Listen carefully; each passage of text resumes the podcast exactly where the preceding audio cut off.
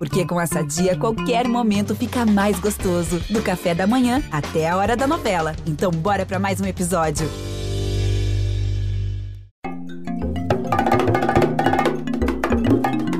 Ubuntu Esporte Clube. Nós somos o esporte. O esporte somos todos nós.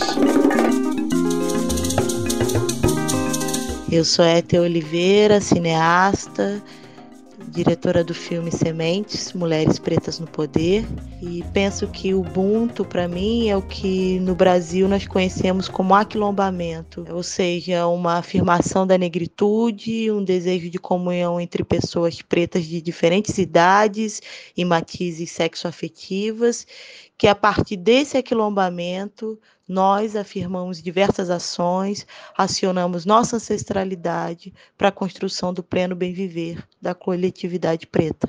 Salve galera, mais um Ubuntu Esporte Clube aqui chegando, começando o último do ano de 2020, episódio 24.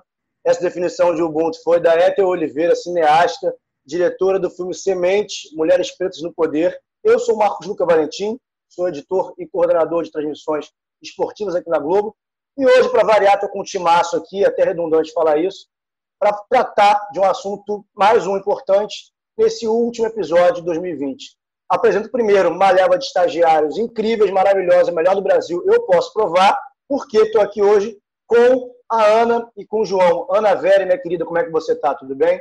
Tudo certo, Marcos. Eu tô meio triste, né? Que o último programa do ano, acho que podia ter mais, né? Por mim, a gente ia até o ano novo, mas é uma honra estar aqui com você hoje, com esses outros dois que são pesados, assim, mais que uma tonelada, com certeza. Certamente, aqui não se pesa, aqui se, se ama no afeto e no peso da dor e da força.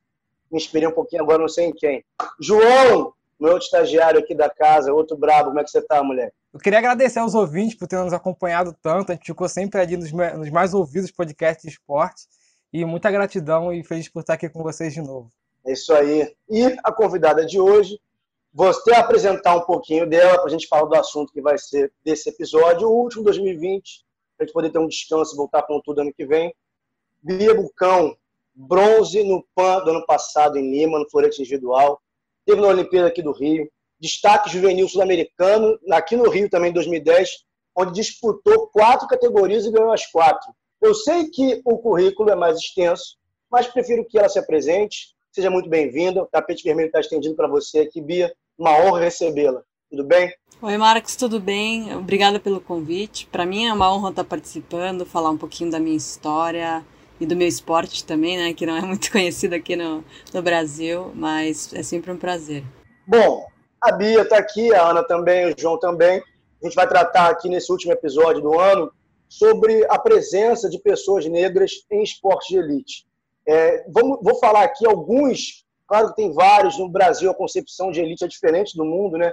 Aqui no Brasil, é, de elite é tudo que não é democrático socialmente, pessoas não têm acesso, é, e isso, claro, é fruto do racismo. Se as pessoas que estão nos lugares mais distantes, mais precários, são pessoas pretas, isso são heranças coloniais, obviamente, ao contrário do que o vice-presidente disse que não existe aqui no Brasil.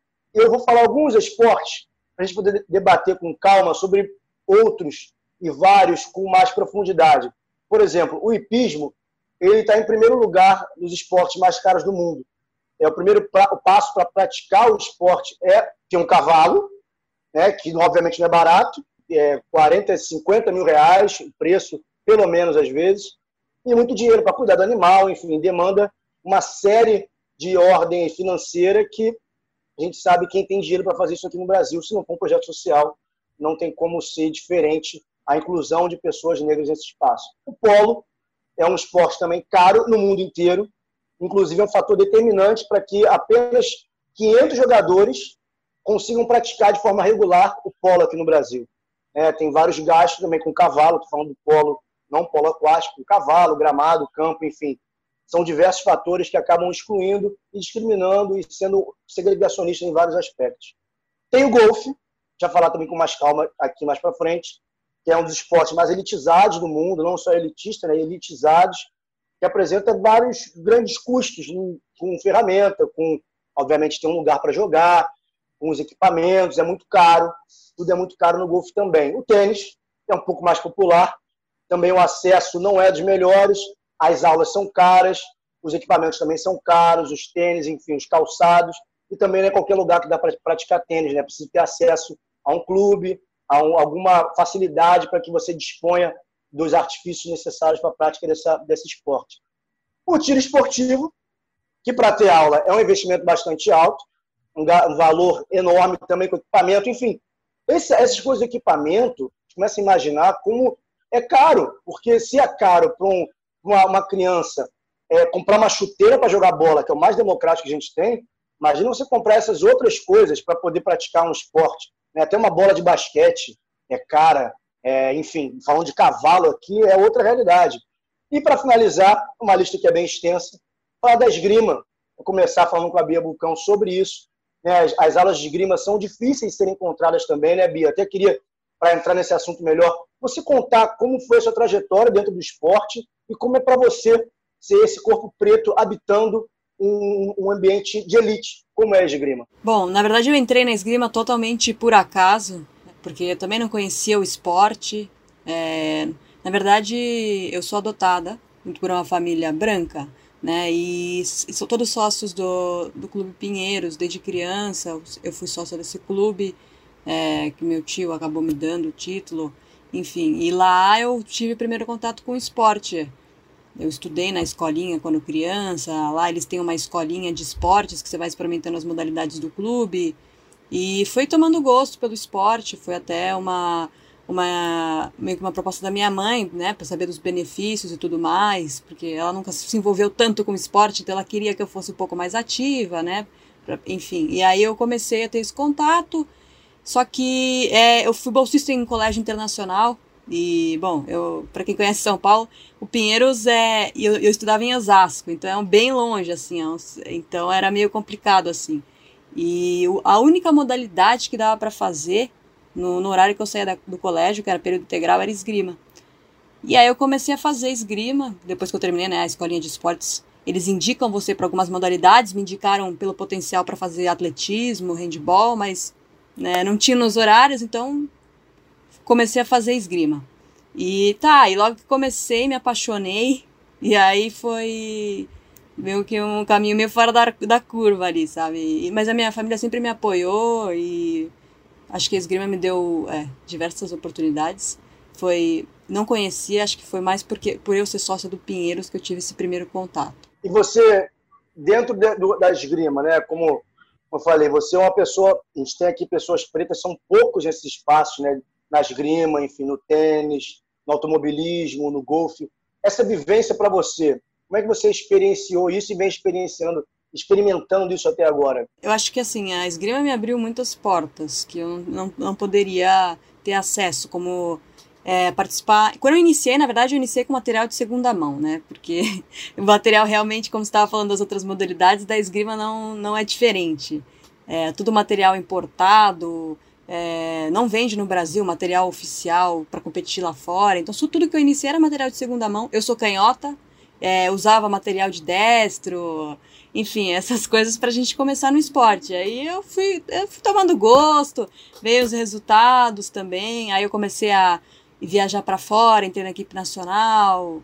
Aí conheci o mundo assim, me abriu muitas portas assim para poder viajar para lugares que eu nunca imaginei, conhecer culturas diferentes, né? E claro, na, na esgrima não, não tem muitos pretos, até por ter em clubes mais privados e tudo mais. Hoje em dia a gente tem alguns projetos né, que estão começando a, a tirar um pouco essa, essa barreira tão grande que a gente tem que enfrentar, mas ainda está longe, longe, longe né, de ser um, de, de, de fácil acesso quanto outros esportes no, no Brasil. Verdade, verdade. O, a gente também teve a participação aqui do Diogo Silva, um dos grandes nomes que a gente tem né, dos esportes olímpicos também. Falou um pouco da experiência dele como um homem negro, um atleta negro dentro do ambiente também elitizado como é o taekwondo aqui no Brasil. A monetização, o câmbio é algo que pesa muito para nós. Então a gente não consegue comprar os melhores materiais para estar equipado. Então, assim, no caso do taekwondo, estou falando de caneleiras, de antebraço, protetor de tórax, capa capacete, protetor bucal, É, um, um, esses materiais, se eu for escolher os melhores, que vai me deixar mais protegido, que vai que eu vou ter uma duração é, de vida maior no esporte, eles são muito caros, porque eles, estão cotados em dólar e estão cotados em euro. E isso dificulta muito para nós, principalmente é, homens negros que vi, vivemos num país tão desigual que não, consi não conseguimos alcançar é, a, a, parte de cima da pirâmide para poder ter esse acesso. E também a gente está falando das viagens, né? Para fazer os nossos intercâmbios, nossos camp train. Então, as viagens são extremamente caras. Então, imagine como está sendo para um atleta agora viajar com dólar 5, 6 para 1. Então, ser um homem negro dentro do esporte de elite, você tem que ser muito persistente, muito criativo e buscar alternativas, porque é, várias vezes você não vai ter o melhor. É, Bia, com essa sonora do, do Diogo, eu fiquei com uma pergunta na cabeça. Ele falou dessa questão das viagens, falou dessa questão dos equipamentos, que é uma coisa que você também falou antes, que a maioria dos equipamentos de, de esgrima são importados, né? Então, provavelmente, o preço deles é na moeda que não é corrente, né? Sem ser no real enfim, alguns países que têm a tradição na esgrima, geralmente são os países europeus, né? A Itália é muito forte na esgrima. Eu queria saber é, como foi essa questão do, do, financiamento da sua carreira? Como, como você fez justamente para se virar? Eu sei que você chegou a fazer vaquinha, mas como você conseguiu ter um nível que você pudesse competir em esfera internacional mesmo? Você tem o objetivo da medalha olímpica, então eu sei que com certeza você corre muito atrás disso. É, realmente não, não, não foi fácil, no, principalmente no, no começo, quando eu iniciei na esgrima, era, era por lazer, né? Eu, é, criança, eu sempre gostei de esporte, eu não, não imaginei que eu ia chegar nessa perspectiva de é, tá chegando a um nível olímpico, né? Então eu comecei lá com material de segunda mão, emprestado dos colegas. Aí quando tinha alguma alguma competição, é, sei lá, meu padrinho falava: "Não, se você for bem, eu te dou a máscara". Tipo alguma coisa assim para me motivar, te dou a lâmina. Aí foi indo aos poucos assim, é, foram aparecendo os resultados. É, já com acho que com 15 anos eu ganhei o campeonato pan-americano. E aí depois já entrei na, na equipe adulta em seguida. E, enfim, é, aí, eu, aí eu começaram, começaram algumas dificuldades maiores, assim, né? Tipo, ter campeonato mundial em Paris. Puta, como é que eu vou fazer para ir agora? Aí tem que fazer vaquinha. A minha mãe sempre cuidou muito bem dessa parte para mim. Ela falou: vai treinar que eu resolvo. Então ela vendia rifa, chorava lá para um, para outro, ia não sei, sei aonde para a empresa, mandava e-mail dava um jeito, juntava de um lado, juntava de um outro e eu conseguia ir para as viagens. E, bom, eu acho que, na verdade, essas dificuldades, todo mundo, ainda mais atleta e sendo né, preto, é mais difícil ainda. Então, você tem que aprender a lidar desde cedo, né? Infelizmente, você tem que correr atrás das suas coisas. É, de uma forma é mais difícil, mas a gente tem que lutar e não pode desistir. Isso sempre foi uma coisa na minha vida que eu tive, de não desistir dos meus objetivos. E mesmo que tivesse as, as barreiras, essas dificuldades, eu estava sempre focado nos meus treinos, então eu consegui participar das competições muito assim. É, até para 2016 eu fiz uma, uma vaquinha para poder treinar antes da Olimpíada, me preparar nos Estados Unidos. Hoje até eu tenho ainda né, uma campanha no Apoia-se, que é para me ajudar com a minha preparação que, na Itália.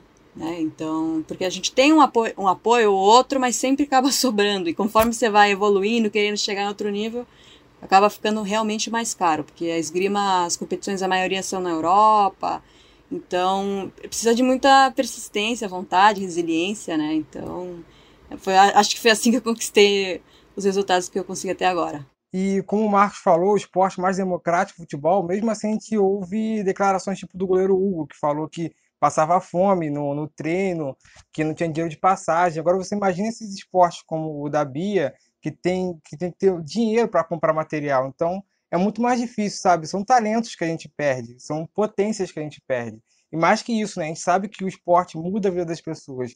Então, seria muito importante um, maior, um maior cuidado para essas pessoas conseguirem evoluir, sabe? Conseguir uma arrecadação maior. Você ouve isso, o Bia? Você falou que tem começam a engatear alguns projetos também, né, é, para fomentar a prática da esgrima. É, como é que você vê? Obviamente, você é uma referência para muita gente, não só para pessoas aqui que gostam de esporte, mas de pessoas, principalmente negras, que olham para a esgrima e falam, poxa, olha lá, eu posso chegar lá também, tá Bia lá, entendeu? Como é que para você esse, esse não só um peso, mas essa importância de representar e de proporcionar a possibilidade de sonhar a tantas crianças também? Ah, eu acho, na verdade, é uma responsabilidade muito grande, mas que eu gosto, porque tipo, a esgrima é minha vida e eu acho que a minha trajetória mostra que se você, sabe, você acredita onde você quer chegar, você consegue chegar lá, sabe? Então, para mim é muito importante mostrar para as outras, principalmente para as crianças, assim, que têm vontade de iniciar no esporte, que não tem impedimento, assim, onde você quiser chegar. Nada, nada é um impedimento. É mais a sua força de vontade mesmo. Se você trabalhar duro, você consegue chegar lá. Então, é, para mim, tanto na medalha nos Jogos PAN foi, foi uma conquista muito importante para mim, que eu, quando criança, via os atletas em 2007, que foi no Rio, é, competirem, eu vi eles lá e eu fiquei com vontade de ganhar e, poxa, agora eu, eu consegui, sabe? Então, é, eu acho que é importante mostrar para as outras gerações que eles podem chegar lá, assim. É isso que eu tento fazer, não só dentro de pista, é, quando eu estou competindo com os meus resultados, mas fora, é, trocando experiência com os mais novos, fazendo palestra, é, treinando com as, com as, outras gerações para poder motivar. Eu acho que todo mundo tem que ter, tem que ter essa troca, entendeu? É, ouvindo a, a fala da Bia, lembrei de, de outro personagem do esporte que já foi até tema aqui de outro programa, né? Que é a Serena Williams. Ela, como a Bia, também é atleta de um esporte considerado de elite, que tem altos custos de equipamento, que envolve muita viagem por ter muita competição ao redor do mundo e que também começou bem pequena, né? E a gente separou uma sonora da, da Serena justamente falando, assim como a Bia deu depoimento dela, de como é ser uma preta no mundo do tênis. Tênis é um esporte muito branco. Eu viajo para a Europa o tempo inteiro. Eu viajo para a Rússia, onde as únicas negras somos eu e minha mãe. Muitos jogadores afro-americanos não conseguiram ter sucesso, porque é preciso ter muita dedicação no tênis e muito apoio. E às vezes não se consegue ter isso sendo afro-americano. Talvez falte apoio da sua família, talvez você não tenha dinheiro. É um esporte caro e nós éramos pobres. Não sei como conseguimos. Eu preciso perguntar isso ao meu pai. Eu nunca sou elogiada pelo meu lado mental. É frustrante. Olhando esse depoimento da Serena, é muito. A gente consegue perceber como alguns jogadores, alguns atletas negros, quando atingem o auge, eles costumam, sabe, tentar trabalhar a imagem deles para que continuem lá. É por isso que a gente às vezes bate na tecla de não pressionar os jogadores negros, os atletas negros, a se manifestarem. É o caso do Michael Jordan, que ele fez uma imagem totalmente diferente do que ele era, para que ele conseguisse vender, porque o que vende é aquele negro que é gentil, que, que não bate na, na tecla do, da, da militância, e isso faz com que as pessoas escondam quem verdadeiramente é. Tem também, é, ligado também a esse caso da Serena, tem uma pesquisa que saiu com a empresa dinamarquesa em apoio com, uma, com a Liga Inglesa, que coloca que os comentaristas elogiam mais os jogadores brancos pela sua inteligência e os jogadores negros pela sua força física. É o que o, o Silvio fala no, no livro Racismo Estrutural, que os negros são sempre desempenhados para funções de força física, são sempre elogiados pela sua força física, não pela inteligência no futebol, onde o armador, aquele cara que vê o jogo, que precisa de criatividade, ele é sempre colocado como jogador branco. Sempre os elogios são sempre ligados aos jogadores brancos. Os jogadores negros são sempre aquele motorzinho, aquele cara que tromba com todo mundo. Tem um exemplo aqui no Brasil que eu gosto sempre de, de falar. É o Gerson. No time do Flamengo campeão do ano passado, é, elogiava-se muito Rascaeta e Everton Ribeiro como os grandes armadores, como os, os, os, jogadores de criatividade do time. Mas o Gerson também era um jogador muito inteligente. Eu lembro também um jogo contra o Flamengo e Corinthians, que ele limpou o jogo e deu uma bola enfiada para o Bruno Henrique, que era de pura inteligência. Mas o Gerson, a gente sempre a gente vê mais é, elogios sobre a sua força física, como ele sabe fazer a parede bem, como ele sabe proteger a bola. Então é só mais um dos exemplos, como Garrincha, Pelé e até mesmo mais recente o Neymar, jogadores que usam 90% de inteligência e só 10% de força física. E isso é mais um reflexo do racismo estrutural da nossa sociedade. Essa fala do João me lembrou duas coisas. A gente, esse ano, a gente teve um episódio no futebol internacional que um jornal espanhol ele comparou o Ansu Fati, que é jogador do Barcelona, justamente a velocidade dele, um aspecto físico. É, eles compararam ele a jovens negros fugindo da polícia. Então, além de ter feito um comentário racista, tem muito esse lado do, que o João falou, deles puxarem os elogios aos atletas negros justamente pela forma física deles, por atributos físicos. E também eu tô fazendo. Eu comecei a fazer minha monografia esse ano na, na faculdade e, enfim, apesar de não ser sobre o esporte, eu vou fazer uma análise em relação ao racismo mesmo. E eu tô lendo um livro chamado Celebrity Culture, ou Cultura de Celebridade. E tem um capítulo específico que ele fala das celebridades negras. O autor, que é o Alice Cashmore. E uma das observações dele é justamente o que o João falou: é que tanto é, atletas, cantores, atores e atrizes, enfim, tanto independente da profissão que essas pessoas assumam nessa cultura da celebridade, para elas serem aceitas, elas têm que desempenhar um papel que seja aceito pela sociedade. Que ele usa até uma comparação que ele fala que essas pessoas estão presas, é como se elas estivessem enclausuradas num hotel de luxo, porque, enfim, elas acabam melhorando a vida delas, mas elas não podem se comportar da maneira que elas são, sabe? E eu acho que é, é essa questão do Michael Jordan não só ele, mas o próprio Tiger Woods, que a gente vai comentar do golfe mais tarde no podcast. Muitas pessoas apontam uma mudança de comportamento é, dele desde que ele. De quando ele era jovem, ele sempre foi uma estrela muito promissora, mas depois, quando ele começou a participar do circuito profissional, sabe? Ele não. Ele tende hoje em dia a não discutir muito assuntos como racismo. Ele se posicionava antigamente, tem uma entrevista dele de quando ele era, tinha mais ou menos uns 14 anos, acho que é de é da década de 90 a entrevista. E perguntam para ele como ele se sente jogando golfe, né? E ele fala que ele sente os olhares, que ele sentia que as pessoas olhavam para ele como se ele não pertencesse àquele lugar. E hoje em dia não é uma coisa que ele comenta tanto. Eu acho isso muito curioso porque a gente fala sempre de um corpo preto nesses espaços, a gente esbarra em vivências muito semelhantes e vivências sempre atravessadas em algum momento de dor, em algum momento de, de exclusão, algum momento de, de humilhação. A gente precisa se cruzar também em momentos de afeto, momentos de poder, como agora, que, por exemplo, com a Bia, que ver, sentir uma presença em seu estado máximo de excelência no, que se propõe a fazer. O que o João está falando é, da, do, das críticas, dos elogios, é uma coisa muito profunda uma coisa muito profunda, como ele disse. Ah, o Silvio falou, como se fosse amigo da galera, o Silvio Almeida que estava falando, é, o Silvio, o Silvinho da rapaziada, o Silvio Almeida, ele fala isso da divisão racial do trabalho, né? O passo que as pessoas negras proporcionam o show, quem gere o show são as pessoas brancas que pensam o esporte. Isso é muito curioso porque no futebol americano, por exemplo, sempre foi o maior exemplo de tudo isso, de como as pessoas, os jogadores negros são só força bruta e o cérebro do time que é o quarterback, sempre foi branco. Sempre é jogador branco, que é o cara responsável por pensar o jogo. E de uns tempos para cá, de cinco anos para cá, os melhores quarterbacks têm sido negros, porque olha que surpresa, também pensam, além de correrem. Né? Então, isso quebra, inverte essa lógica. E é isso que eu queria trazer para a Bia, porque o esporte de elite ele é uma concepção social, cultural e econômica dependendo de onde você está. Porque, na minha ideia, o futebol, futebol, soccer nos Estados Unidos é um esporte de elite, porque não é um esporte de fácil acesso. Não é em todo lugar que você vai. Não dá pra, não ter essa cultura de jogar descalço como aqui. É o que tem lá em todo lugar que é democrático, uma tabelinha de basquete, ali um aro, um negócio para arremessar uma bola.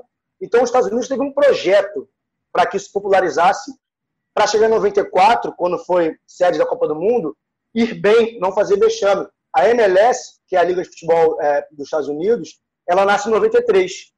E em 96 veio a primeira competição. Em 94, os Estados Unidos não tinha negro no seu time de futebol, no time principal. Não tinha nenhum jogador negro. caiu na oitava de final para o Brasil, foi eliminado.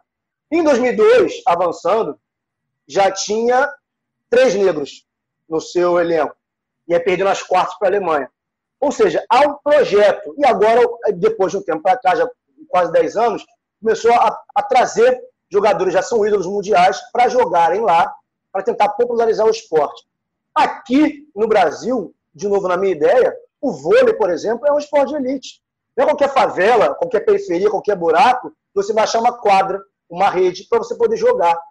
Então, assim, é, é, é preciso ter o um mínimo de estrutura para poder treinar e dizer que aqui no Brasil algo é de elite ou algo é popular. É, não é. A gente tem vários clubes, clube sírio-libanês, clube é, é, alemão, clube italiano. Fala, cadê o clube para a gente participar? Cadê os clubes para chamar de nosso, para que a gente tenha acesso, para que esses esportes não sejam elitizados e não sejam discriminatórios? A Bia contou dessa, dessa experiência de ter caído na esgrima por acaso, né, Bia? É uma coisa que você passou a ver que era uma possibilidade, enfim, foi coincidência. A sua vivência dentro de, da, do, da esgrima, você consegue enxergar olhares diferentes, não digo nem agora, porque você agora já.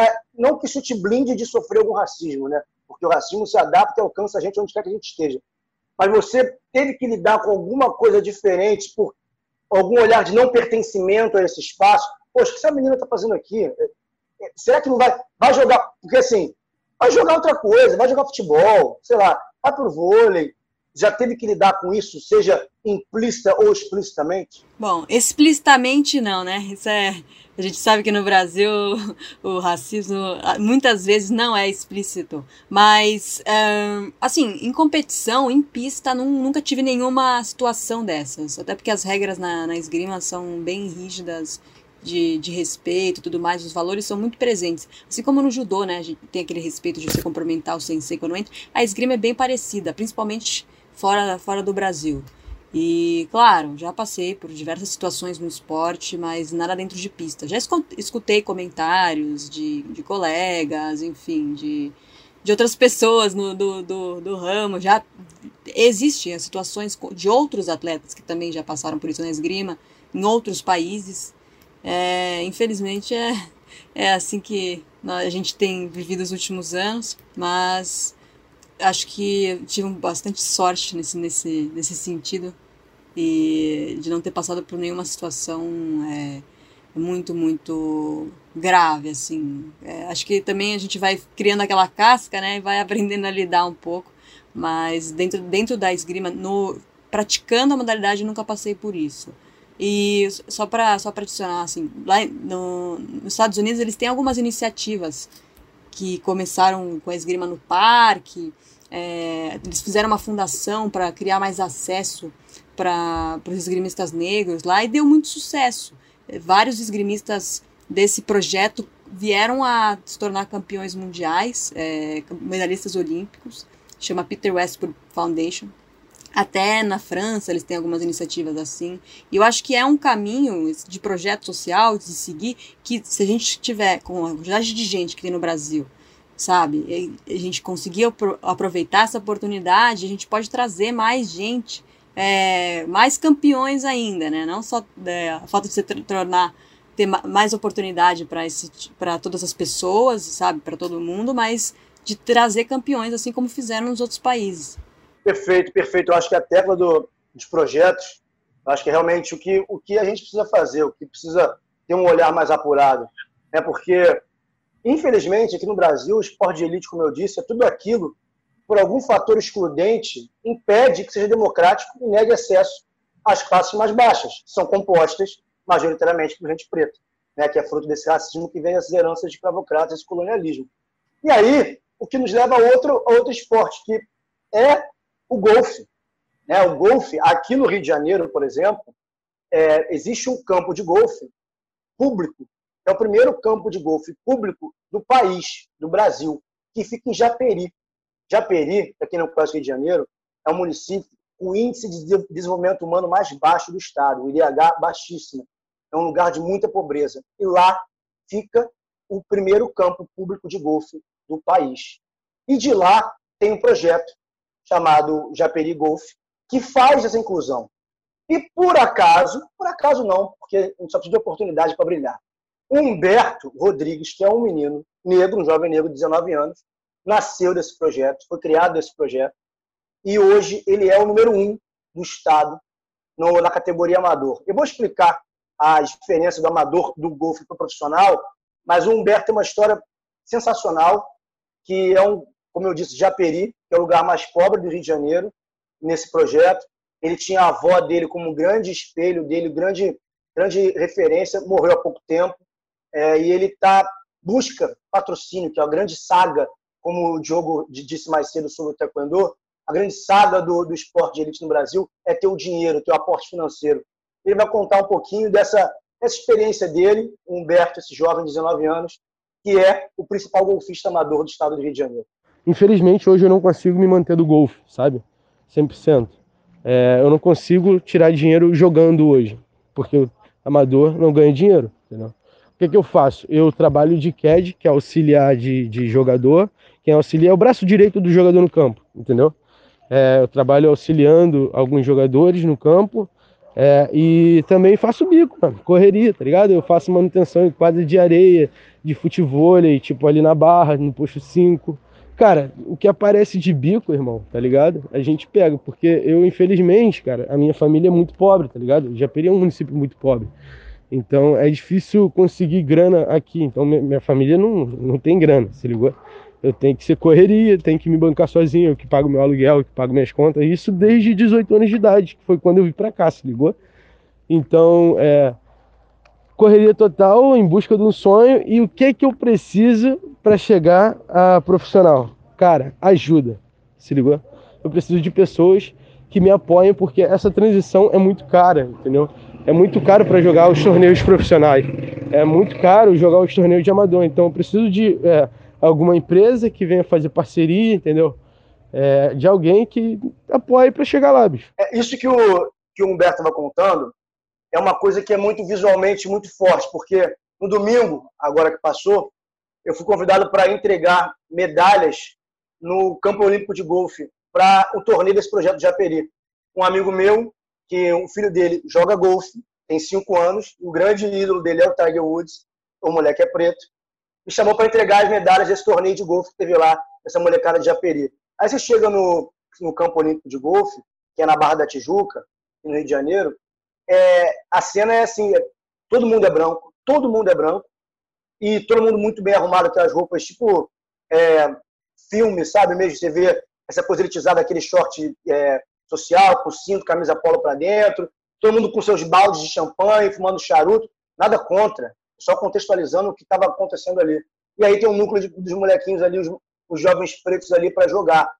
Essa é uma parceria do Campo Olímpico de Golfe, que é um campo privado, com o Japeri, para fazer esse projeto de popularizar o esporte. E o Inácio, como eu falei, de cinco anos, participou desse torneio no domingo, foi campeão do torneio, e também, com muita fofura, falou um pouquinho com a gente. Eu conheço o Tiger mas, mas eu, hum, eu, eu gosto muito dele, porque ele, porque ele parece muito comigo. E também todo mundo fica, fica falando que eu sou o Tiger Woods, todo mundo fica, que me vê pela frente, mas é legal. E aí, faz como com essa representatividade aí? Ai, gente, que coisa mais gostosa essa vozinha. É, e é muito importante, né, essa representatividade. Isso que ele falou foi foi muito legal dele falar que as pessoas falam que ele parece com o Tiger Woods. E, tipo, é importante para é importante alguém abrir a porta, sabe? Foi a Serena no, no, no tênis, o Tiger Woods no golfe, e pensar também que o esporte que era considerado de elite anos atrás, que era o basquete dos Estados Unidos, onde a NBA era a maioria branca, chegou um cara chamado Bill Russell, que ganhou uma, foi dominante na liga e, e abriu porta para outros negros também começarem a, a, jogar e também falar a mesma coisa com, com o que o Inácio falou, que, que se achava parecido com o Bill Russell e, e podia também conseguir isso. Então é muito importante essa representatividade para abrir, abrir portas. Né? Eu concordo muito com o João e eu desejo muito que um dia o Inácio é, seja só o Inácio, sabe? Que ele não seja comparado com, com Tiger Woods.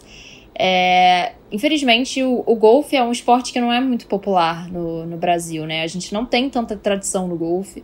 É, seja porque a gente não tem tantos brasileiros com, com resultados que sejam representativos, né? Que sejam considerados altos.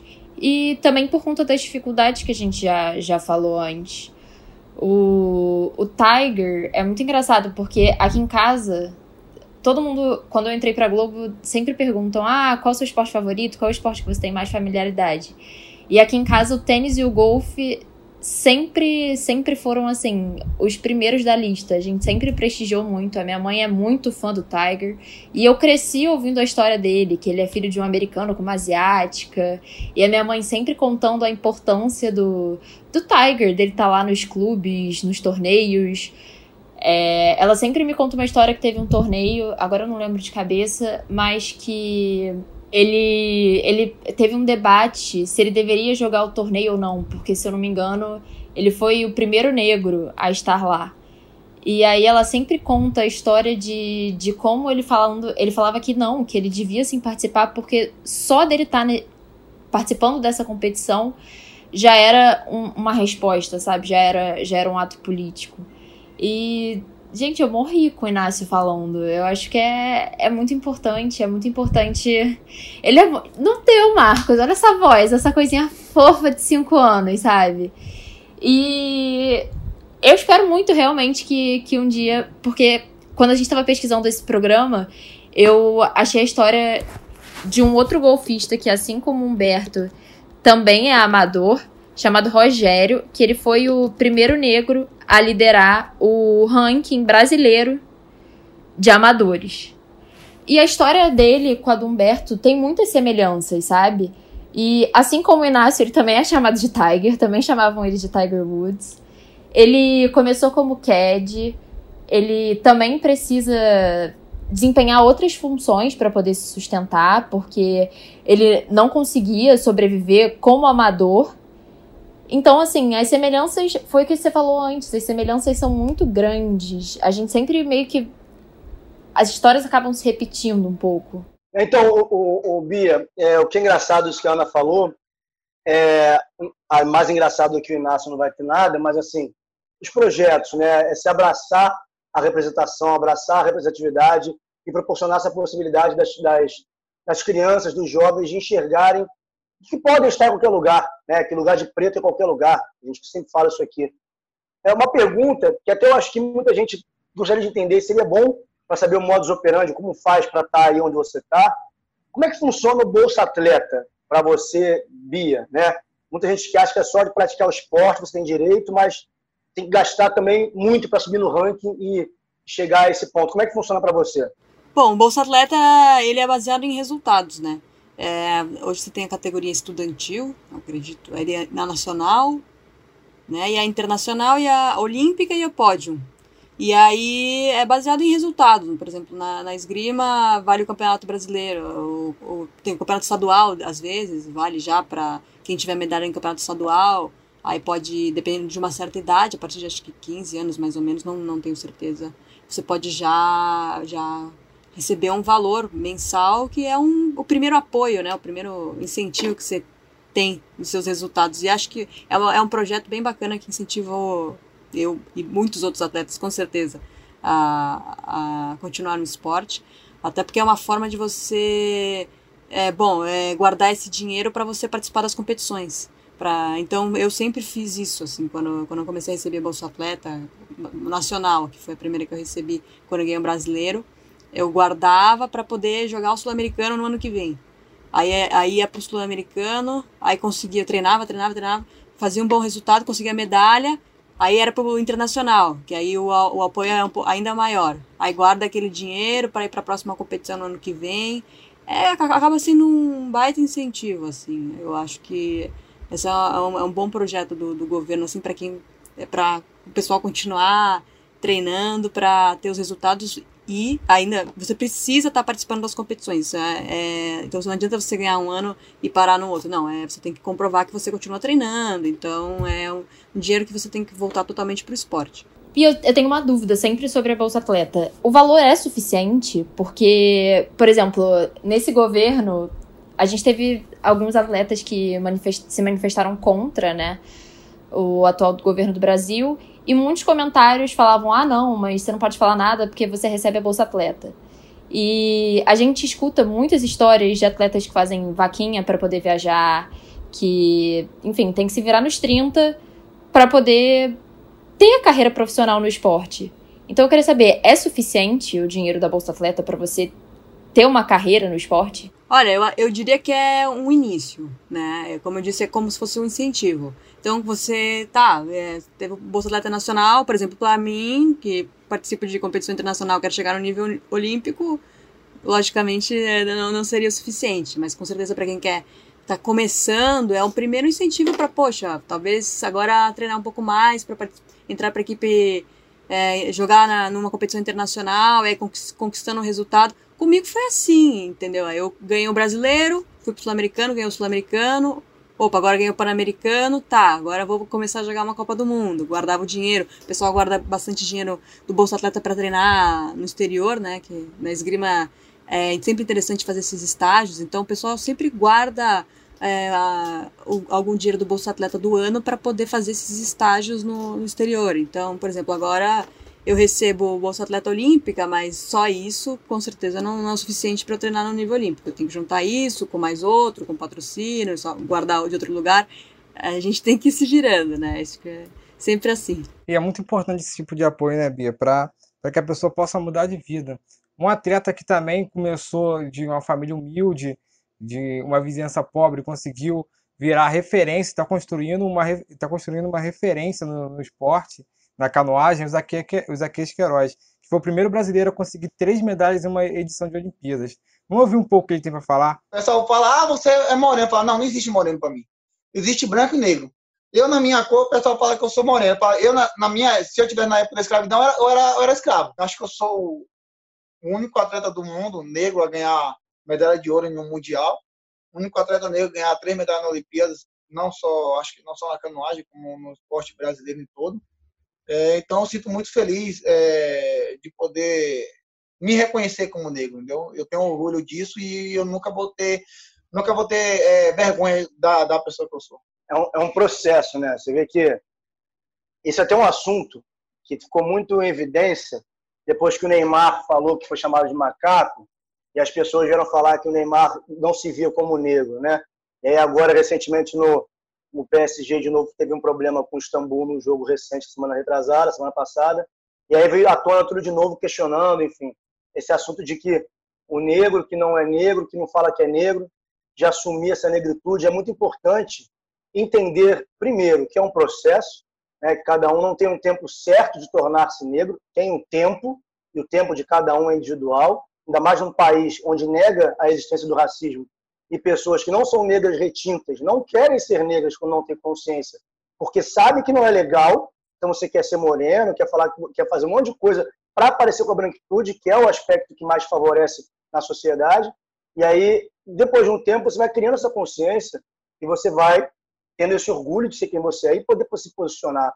E ver o Isaquias falando isso, podendo falar disso com propriedade, coisa que a gente nunca tinha visto ele falar abertamente, porque também não é confortável para as estruturas que um cara com esse poder se posicione firmemente contra o racismo. É, é muito importante a gente, enquanto pessoas pretas, sentirem também que cada vez mais os atletas, né, Bia, eu acho que estão sentindo mais respaldados, tendo respaldo social para poder falar as coisas que querem falar sem ter medo. O medo existe da censura ainda, de serem censurados, de serem é, terem alguns direitos cerceados, perder patrocínio, mas eu acho que tem que partir também da sociedade esse abraço para com o atleta negro para que ele sinta bem de poder falar o que ele quiser, né, Bia? Eu acho que é por aí um pouco, né? Sim, com certeza. Eu acho que como atleta, né, você é uma referência para muita gente. Então é importante você se posicionar e tentar, poxa, abrir os olhos da sociedade para algumas coisas, né, que são tão do passado como o racismo, e que a gente ainda fica insistindo nesse assunto hoje, hoje, hoje, e não muda nada, sabe? Então a gente tem que falar sobre esse assunto sim, tem que se posicionar para tentar o mais rápido possível reverter essa situação que já, né, é um assunto que esgota a gente há, há anos. Então, com certeza, para o atleta, ele não, não tem que ter medo de se posicionar, não. Eu acho que vale só um, um PS antes de comentar na fala da Bia, é que eu acho que vale ressaltar que a gente está falando do esporte olímpico, né? Mas a gente tem uma realidade completamente diferente do esporte paralímpico. Porque a gente sabe que as Olimpíadas são muito incentivadas, a gente trans costuma transmitir as Olimpíadas, mas não é todo mundo que assiste os Jogos Paralímpicos. Não são todas as modalidades do esporte paralímpico que são exibidas.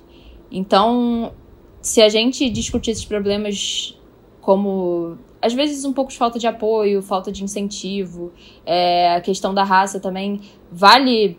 A gente falou até do ponto da família, porque é importante a família apoiar e falar que, que sim, que você tem. Você pode estar lá, sabe? Você tem o direito de estar lá como todo mundo. É muito importante esse apoio da família, porque eu, eu acho que é uma coisa mais íntima, sabe? Eu acho que, que talvez tenha até um pouco mais de poder, acho que te dá mais força de seguir em frente.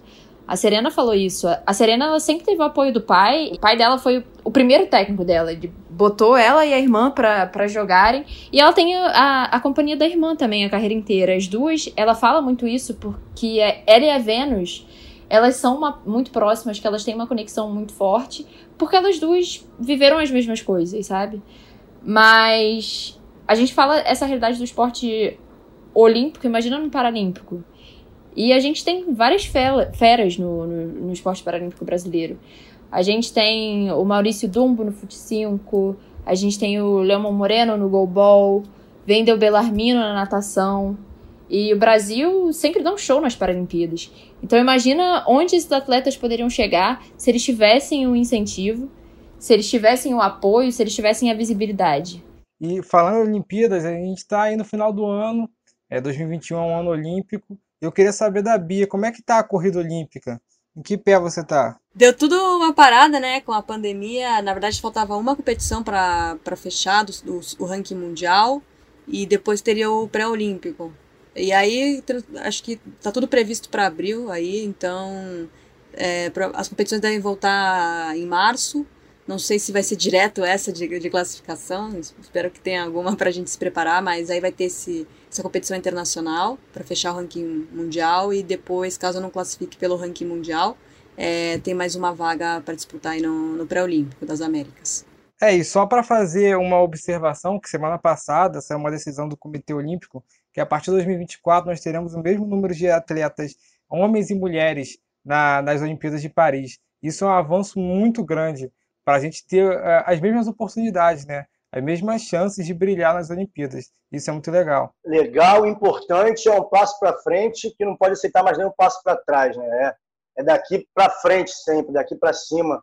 Gente, as conquistas todas são coletivas e muito árduas, então não se pode permitir que nunca mais esse tipo de direito, esse tipo de decisão seja haja um retrocesso quanto a isso. Bom, o nosso tempo sempre parece longo, mas é curto. Eu queria agradecer aqui, eu falo particularmente meu nome, eu acho que esse ano, como surgiu, como nasceu o Ubuntu Esporte Clube, a gente deve muito a todo mundo que está aqui, aos nossos estagiários maravilhosos, João, a Ana, a Bruna, a Letícia, todo o corpo que está aqui com a gente, todo mundo está por trás do Ubuntu, principalmente também a quem ouviu, quem ouve, quem abraça, quem não bota a gente no colo, quem joga, joga a gente para o alto, quem divulga nosso trabalho, que é muito importante. Né? Nós somos o primeiro podcast esportivo só de pessoas pretas da, da Globo. Então, isso tem um peso muito forte, porque os principais nomes do esporte são pessoas negras, e por que não pessoas negras falando de esporte? Né? Eu queria agradecer muito a todo mundo por essa caminhada tão bonita que a gente está construindo.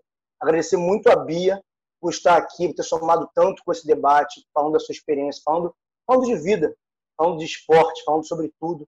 É uma pessoa desse tamanho, uma importância muito grande para a comunidade negra também, não só esportiva, com esse simbolismo que tem. Então, de coração, eu encaminho esse encerramento, deixo aberto para vocês falarem o que quiserem falar. Da minha parte, só gratidão de ver esse neném que a gente está criando, esse bebê, saber que esse é o nosso grande legado como jornalistas pretos esportivos. Vida longa a todos nós. Queria agradecer aos nossos convidados também, né? Não só a Bia no programa de hoje, mas a gente teve outras presenças ilustres além dela que eu acho que foram essenciais para o podcast crescer. A gente também aprendeu muito com eles, com a história deles. Então, todo mundo que participou do Ubuntu, é, ao longo desses 24 episódios, Muito obrigada, vocês também fazem parte dessa história. É, e eu que participei logo do comecinho do episódio do Clube, agora eu tô voltando. Eu posso falar que a gente amadureceu bastante já como podcast. Eu queria agradecer também pelos nossos ouvintes também, que que está sempre botando a gente lá no, na, nas paradas do podcast de esporte.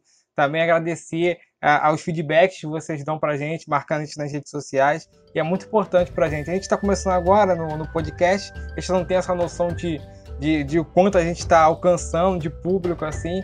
E é muito importante também esse, esse feedback para a gente saber como a gente está. E é muito importante a participação de vocês, ouvintes. Muito obrigado por esse ano e ano que vem tem mais. Obrigada, eu que agradeço o convite aí. Espero que tenha ficado legal. Obrigado. É isso, galera. Vamos subir que foguete não dá ré. Tamo junto. Até ano que vem. Excelente ano a todos e todas.